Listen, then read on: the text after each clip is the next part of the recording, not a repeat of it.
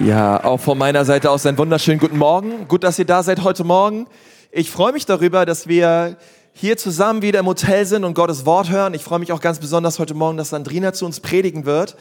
Und wir sind als, ich möchte kurz was zu ihr sagen. Wir sind als Kirche immer so drauf, dass wir sagen wollen, hey, wir wollen ähm, auch Leuten wirklich eine Plattform geben, um Gottes Wort zu predigen. Und als Sandrina auch das erste Mal bei 21 Tagen des Gebets und auch bei Pray First ähm, gepredigt hat und eine Andacht gehalten hat und so weiter. Ich war immer begeistert und habe gesagt, hey, in diesem Sommer bist du fällig. Und ähm, wir freuen uns total, dass sie da ist. Sie ist seit kurzem verheiratet mit Markus und ähm, richtig gut drauf. Der Markus leitet hinten das Beamer-Team und Sandrina ist gerade dabei, eine junge Erwachsenenarbeit aufzubauen, auch in unserer Gemeinde. Und ich dachte mir, hey, warum machen wir es den Leuten, die hier vorne predigen, nicht immer so einfach wie möglich, okay? Und wir sagen zu allem Amen, Halleluja und wir ähm, gucken ganz freundlich, okay? Hau mal deinem Nachbarn an und lächel ihn mal so richtig doll ins Gesicht, okay? Lächel ihn mal, mal so richtig an, okay? Und so möchte ich einfach, dass ihr die ganze Zeit schaut, wenn Sandina, Sandrina predigt, okay? Wir zeigen ihr unsere Zähne und wir sind einfach richtig gut drauf. Sandrina, Gott segne dich. Komm, lass uns ihr nochmal einen Applaus geben.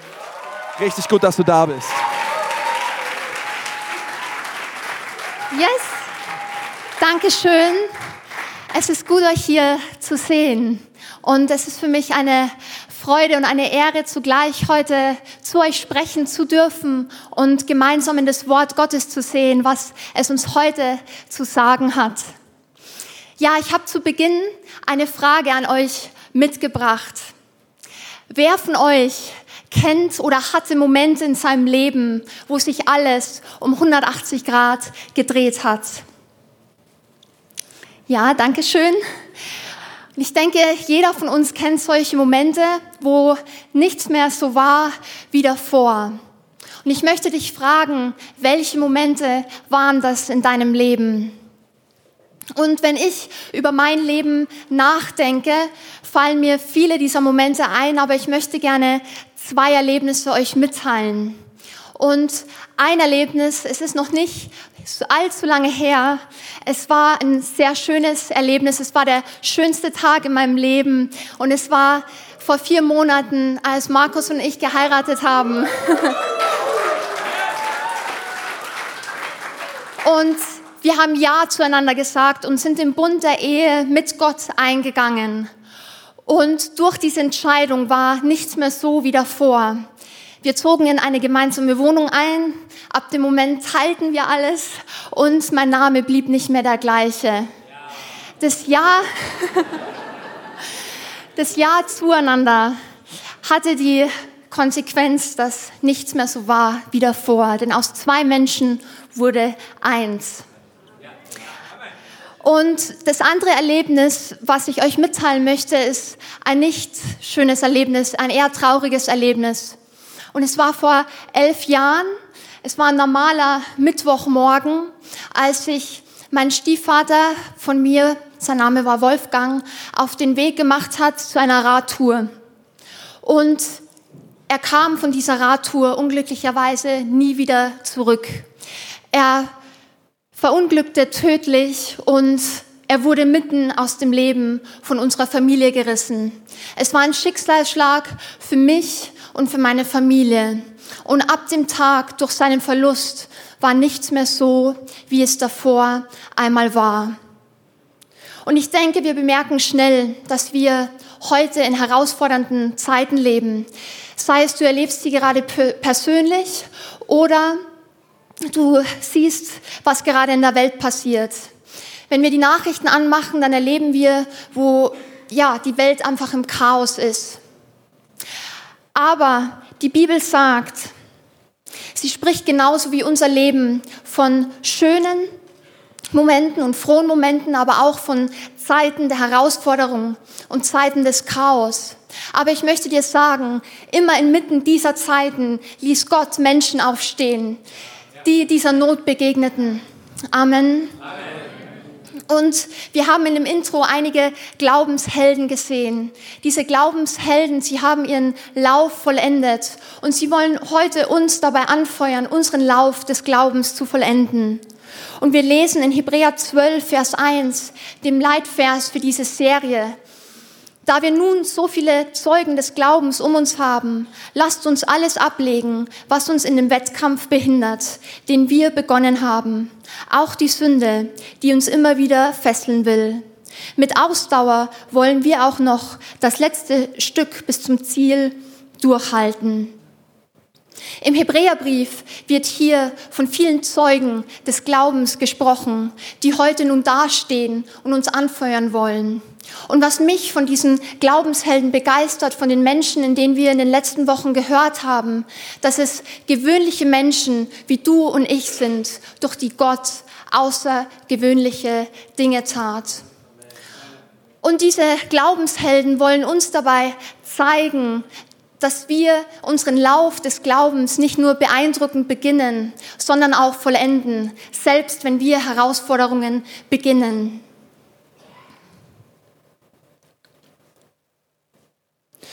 Und heute werden wir uns mit einer Glaubensheldin beschäftigen. Ihr Name ist Deborah und sie lebte zu einer Zeit im Alten Testament. In dem, in, wir lesen von ihr im Buch der Richter. Und ich möchte auf ein paar Hintergründe und die Zeit eingehen, in der sie lebte. Das Buch Vorrichter ist das Buch Josua. Und hier steigen wir ein. Und im Buch Josua hat das Volk Israel eine zentrale Rolle. Und Gott und das Volk Israel sagt zu Gott, dass es ihm alle Tage ihres Lebens nachfolgen wird, ihm dienen wird und keinen anderen Göttern ähm, nachfolgen wird. Und dann im Buch der Richter sehen wir die nachfolgende Generation. Und diese nachfolgende Generation des Volkes Israels kannte Gott nicht. Weder noch die Wunder, die Gott für sein Volk tat. Und es wandte sich komplett von Gott ab. Sie lebten ohne ihn und sie dienten anderen Göttern. Aber Gott hatte mitten in dem einen Plan. Und er setzte Richter ein um sein Volk weiterhin zu führen und zu leiten. Und Deborah war eine Richterin, von Gott eingesetzt, das Volk Israel zu führen und zu leiten. Und zugleich war sie auch eine Prophetin, eine Prophetin von Gott aus berufen, die als Sprachrohr diente, um zu dem Volk Israel zu sprechen. Wenn Deborah heute hier auf der Bühne stehen würde, was würde sie uns sagen, dass wir unseren Lauf vollenden können? Deborah würde uns sagen, Ermutigung macht den ganzen Unterschied. Und dies ist der erste Punkt, über den ich sprechen möchte. Wenn wir in der Geschichte von Deborah weiterlesen, dann sehen wir, dass eine zweite Person im Mittelpunkt steht. Und sein Name war Barak. Er war der damalige Feldherrsanführer und er hatte ein Heer von über 10.000 Mann. Aber dennoch war er von seinem Feind, seinem Gegner Sisera, völlig überwältigt. Und er dachte nicht, dass er noch eine Chance hätte. Und was tat Deborah? Deborah ermutigte ihn. Und zwar so aus der Perspektive, wie Gott über die Situation dachte. Und wir lesen in Richter 4, Vers 14. Deborah aber sprach zu Barak, mache dich auf, denn dies ist der Tag, an dem der Herr, den Sisera in deine Hand gegeben hat. Ist nicht der Herr vor dir ausgezogen? Und sie sprach zu ihm, wie als wäre der Sieg schon gewonnen. Und ich denke, die Schlacht vollzog sich in dem Moment im Kopf von Barak ab. Und wie oft geht es uns, dass uns die Umstände größer erscheinen und wir uns, ja, wir Angst haben vor, vor Unbekannten oder vor Versagen. Deborah hingegen aber gab ihm in der Situation Zuspruch. Sie spornte ihn an und sagte, hey, du schaffst es, mache dich auf, Gott ist mit dir. Und wenn Gott mit uns ist, wer kann gegen uns sein? Gott möchte uns zugleich auch dazu gebrauchen, die besten Ermutiger für unsere Menschen in unserem Umfeld zu sein. Denn deine Ermutigung ermöglicht, von den Umständen wegzusehen, um dann Perspektiven für die Möglichkeiten zu gewinnen. Andere Menschen sollen durch deine ermutigenden Worte an den Punkt geführt werden, dass sie selbst an die Größe und die Kraft Gottes glauben können, dass sie mit ihm alles schaffen können.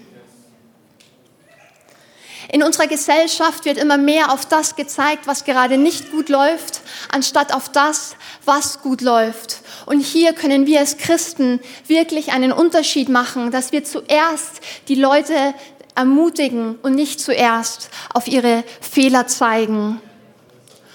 Deine Worte haben die Macht, ein Menschenleben aufzubauen oder es zu erschüttern. Wie im Buch der Sprüche uns das Wort Gottes uns sagt, Tod und Leben liegen in der Macht der Zunge.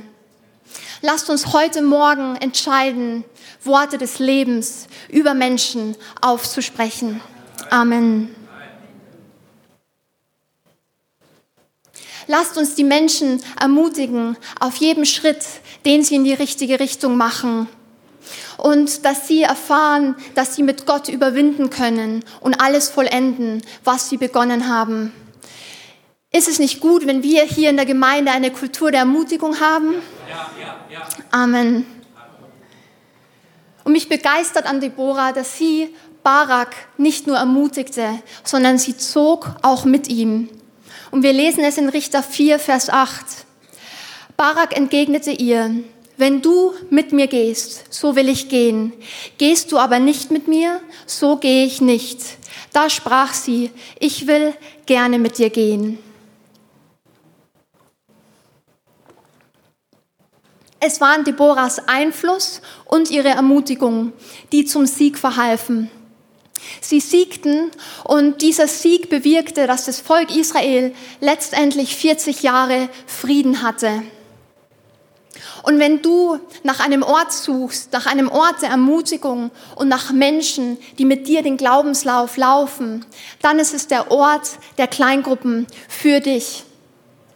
In, in der Kleingruppe findest du Ermutigung und Menschen, die mit dir einstehen, durch Kämpfe ziehen, aber auch Siege mit dir feiern. Und wir haben unsere Kleingruppen aus ja, vielen verschiedenen Hintergründen, sei es gemeinsam Fußball zu spielen oder in der Bibel zu lesen oder gemeinsam zu kochen. Aber sie haben alle ein Ziel, dass du Gott besser kennenlernst. Und wir leben es immer wieder, wenn wir uns die Zeit in unserer Kleingruppe nehmen und eine Runde machen und einfach aussprechen, was wir in dem anderen schätzen und dem anderen sagen, was für Gaben und Fähigkeiten und Talente in ihn hineingelegt worden sind, dann setzt es den anderen frei, den nächsten Schritt zu tun. Denn deine Ermutigung setzt andere frei, den nächsten Schritt zu tun. Und ich möchte nun auf eine Sache eingehen. Und zwar sprechen wir von Deborah als der Glaubensheldin. Und in Hebräer Kapitel 11 wird in dem ganzen Kapitel von Glaubenshelden gesprochen. Aber ihr Name ist nicht namentlich erwähnt, sondern es ist Baraks Name, den wir in Hebräer 11, Vers 32 lesen. Ich denke, wir können sie zwar auch unter die Propheten mit einordnen, aber was ich damit sagen möchte ist, es ging Deborah nicht darum, erwähnt zu werden und dafür Aufmerksamkeit zu bekommen für das, für das was sie tat, sondern ihr stand ihr Freund Barak im Mittelpunkt und nicht sie selbst. Sie wollte sich in den Menschen investieren und nicht Aufmerksamkeit dafür bekommen. Und mir gefällt ihre Haltung der Demut. Und was ist es für eine Herausforderung in unserer, ich möchte sagen, Social Media geprägten Kultur, jemand anderen zu ermutigen, mit ihm zu gehen, aber letztendlich er kriegt dafür, ja, die Aufmerksamkeit und den Beifall für den Sieg, den er erlangt hat und nicht wir. Lasst uns die gleichen Menschen sein, die andere anfeuern und ermutigen und dann dafür feiern, wenn sie ihren Durchbruch und ihren Sieg erlangen. Was wir also von Deborah nach diesem ersten Punkt lernen können, ist es, Menschen zu ermutigen und auch mit ihnen zu gehen. Das Zweite, was wir von Deborah lernen können, ist es, mutig zu sein. Sag mal zu deinem Nachbarn, sei mutig. Yes. Das ist der zweite Punkt, über den wir sprechen. Sei mutig. Deborah war eine Frau, die sich aus ihrer Komfortzone herausbegab. Sie war eine Prophetin und eine Richterin. Und sie war keine ausgebildete Soldatin, um in den Krieg zu ziehen.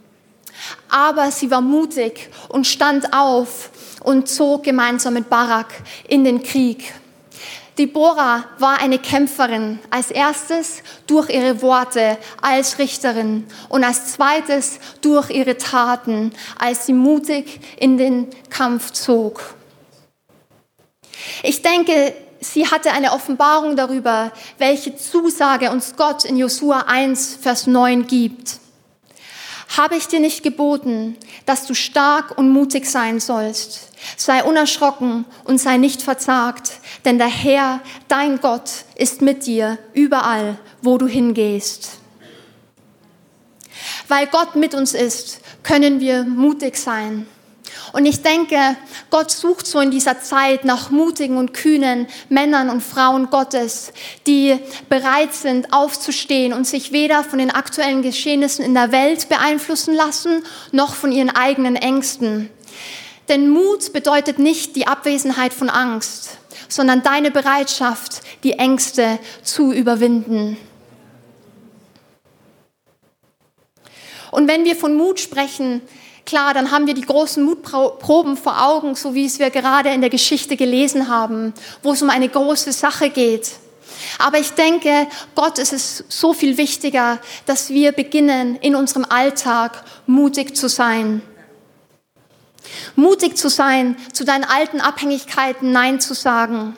Mutig zu sein, jemanden zu lieben und ihn zu vergeben, obwohl er uns verletzt hat oder wir im Recht sind mutig zu sein, die Wahrheit zu sagen, mutig zu sein und nicht zurückzuschreien, mutig zu sein, dir die eigenen Fehler einzugestehen, mutig zu sein, für deinen Nächsten zu beten, mutig zu sein am Arbeitsplatz oder an der Uni, wo die anderen über jemanden lästern und du tust es nicht, mutig zu sein, deinem Familienmitglied von Jesus zu erzählen mutig zu sein, deine Träume zu verwirklichen. Ich weiß nicht, wie es dir geht, aber ich brauche Mut in all den erwähnten Dingen. Und ich glaube, dass Gott nicht so sehr daran interessiert ist, wie sehr wir uns im Sicheren bewegen, sondern wie viel Risiko wir mit reinem Herzen auf uns nehmen, um ein Segen für die Menschen um uns herum sein zu können. Wenn wir mutig sind und aus unserer Komfortzone aussteigen, dann merken wir und suchen wir die Abhängigkeit zu Gott mehr als sonst. Zu mir, mir geht es so. Und ich möchte eine Geschichte erzählen, die ich selbst erlebt habe und wo ich richtig aus meiner eigenen Komfortzone aussteigen musste. Und zwar war es ein Erlebnis, bei mir in meiner Arbeit, vor meinem Studium, habe ich einige Jahre in der Bank gearbeitet und war dort für eine Filiale die Geschäftsstellenleitung. Und mein Chef kam eines Tages auf mich zu und wir planten gemeinsam eine Kundenveranstaltung. Und er war betriebswirtschaftlich immer sehr gut drauf und ähm, er wollte immer, wie wir den größten Return on Investment bekommen, also den besten Gewinn aus einer Situation rauskriegen. Und er meinte dann zu mir, ähm, Sandrina, lass uns die Veranstaltung so und so abrechnen. Und es war aber letztendlich, wäre es eine Lüge gewesen. Also er wollte das Doppelte an Geld ähm, rausschlagen, als wie uns eigentlich für diese Veranstaltung zugestanden wäre. Und ich sagte dann zu ihm, äh, es tut mir leid, ich kann das nicht machen. Ähm, ich möchte ehrlich meine Geschäfte abschließen. Und dann sagte er zu mir, er wusste, dass ich Christ war. Ja, du tust es wegen deinem Glauben, oder? Und dann sagte ich, ja, weil ich will ein reines Gewissen vor Gott und vor den Menschen haben. Und dann meinte er so ein bisschen spöttisch, ähm, ja, du wirst schon sehen, wie weit dich dein Glaube bringen wird. Und dann sagte ich zu ihm, ja, er wird, er wird noch sehen, wie weit ich mit Gott kommen werde. Und wir zogen die Veranstaltung eben ehrlich durch und nur mit der Hälfte des Budgets. Und ab dem Tag habe ich auch noch mal zu Gott so gesagt, Gott, wenn ich für dich hier in der Bank arbeite, ich will nur ehrliche Sache machen und ehrlich meine Kunden beraten. Und es hatte die Konsequenz, dass sich Gott wirklich dazu stellte und wir unsere Filiale bis zum Ende des Jahres die beste Filiale in ganz Deutschland wurde. Und ähm, es letztendlich dazu kam, dass ich zu dem Vorstand gerufen wurde und äh, ich eine Ehrenurkunde bekommen habe. Und was ich damit sagen möchte, ist, dass sich Gott zu uns stellt, wenn wir aus unserer Komfortzone aussteigen.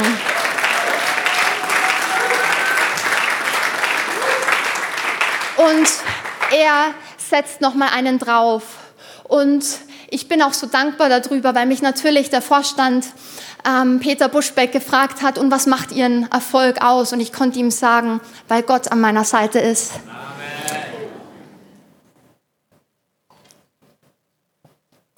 Was wir also von Deborah an dem zweiten Punkt lernen können. Wir können von Deborah lernen, aus unserer Komfortzone auszusteigen.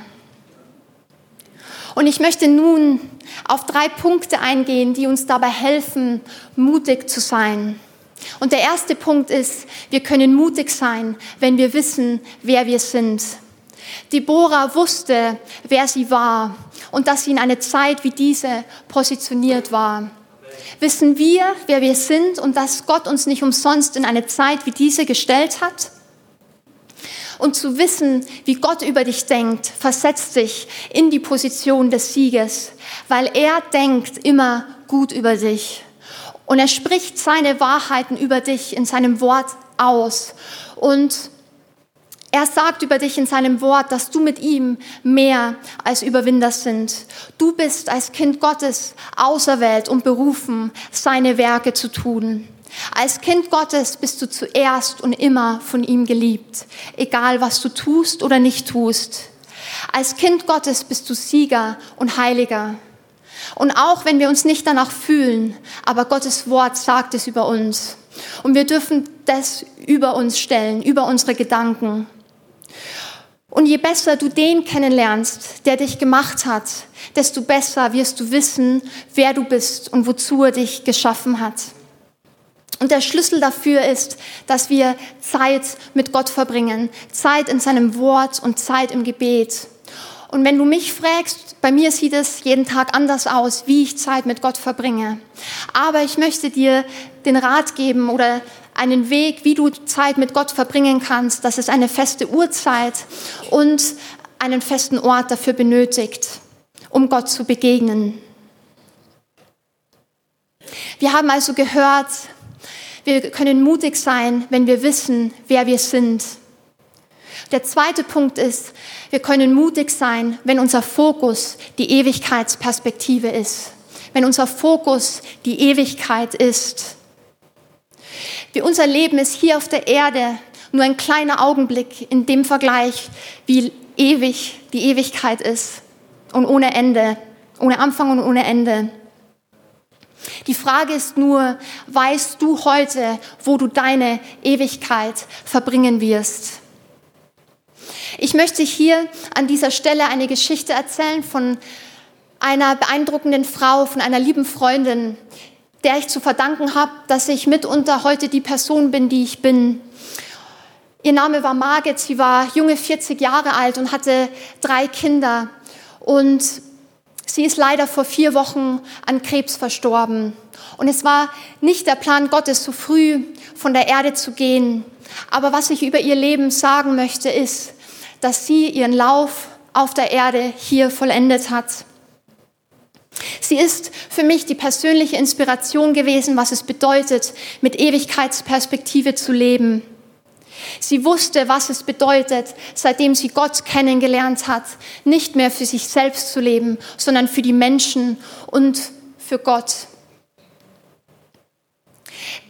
Selbst als sie die Krankheit hatte, war sie eine Gebetskämpferin, die täglich frühmorgens auf ihren Knien Gott suchte und wenn man mit ihr für ihre Heilung betete, dann sagte sie irgendwann, jetzt ist genug für mich gebetet. Lasst uns nun für die großen Dinge im Reich Gottes beten und dass Menschen in Ewigkeit bei Gott sind und Jesus hier auf der Erde kennenlernen.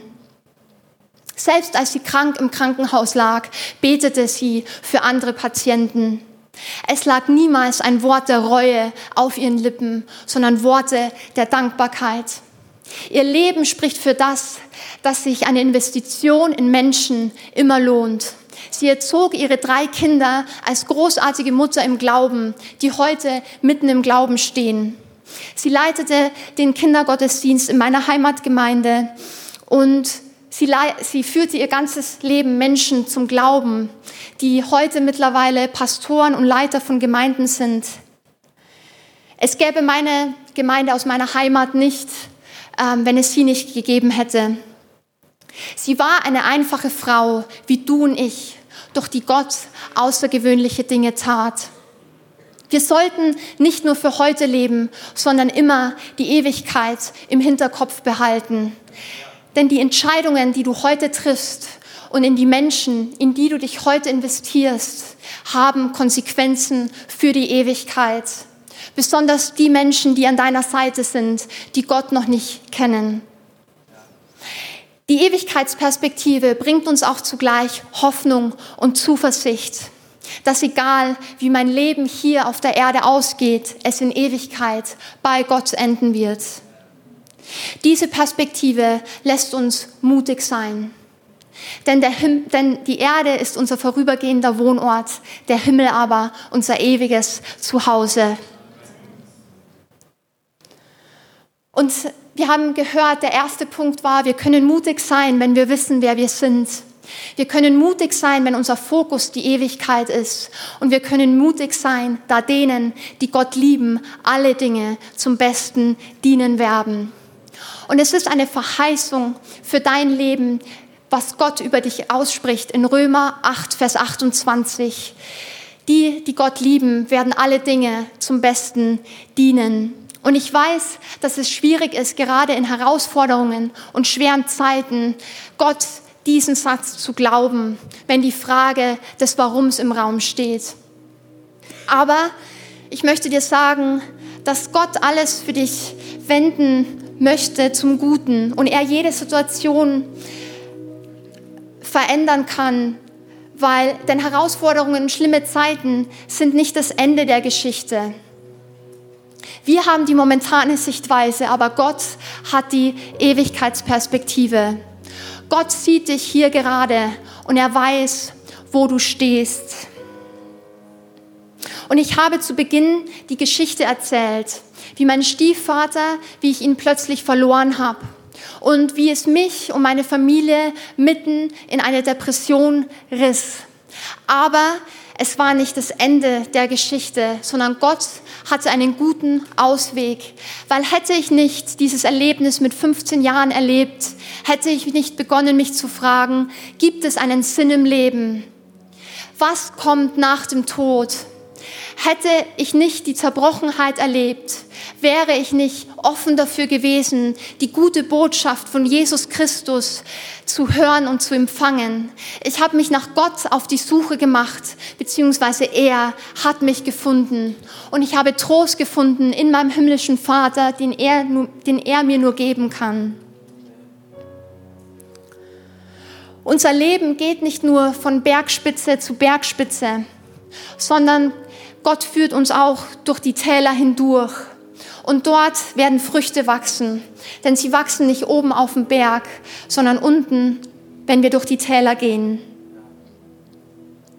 Deborah und alle Glaubenshelden aus der Serie waren Helden nicht wegen ihrem beruflichen Erfolg, nicht wegen ihrem Geld, nicht wegen ihren guten Taten oder wegen ihrem Besitz.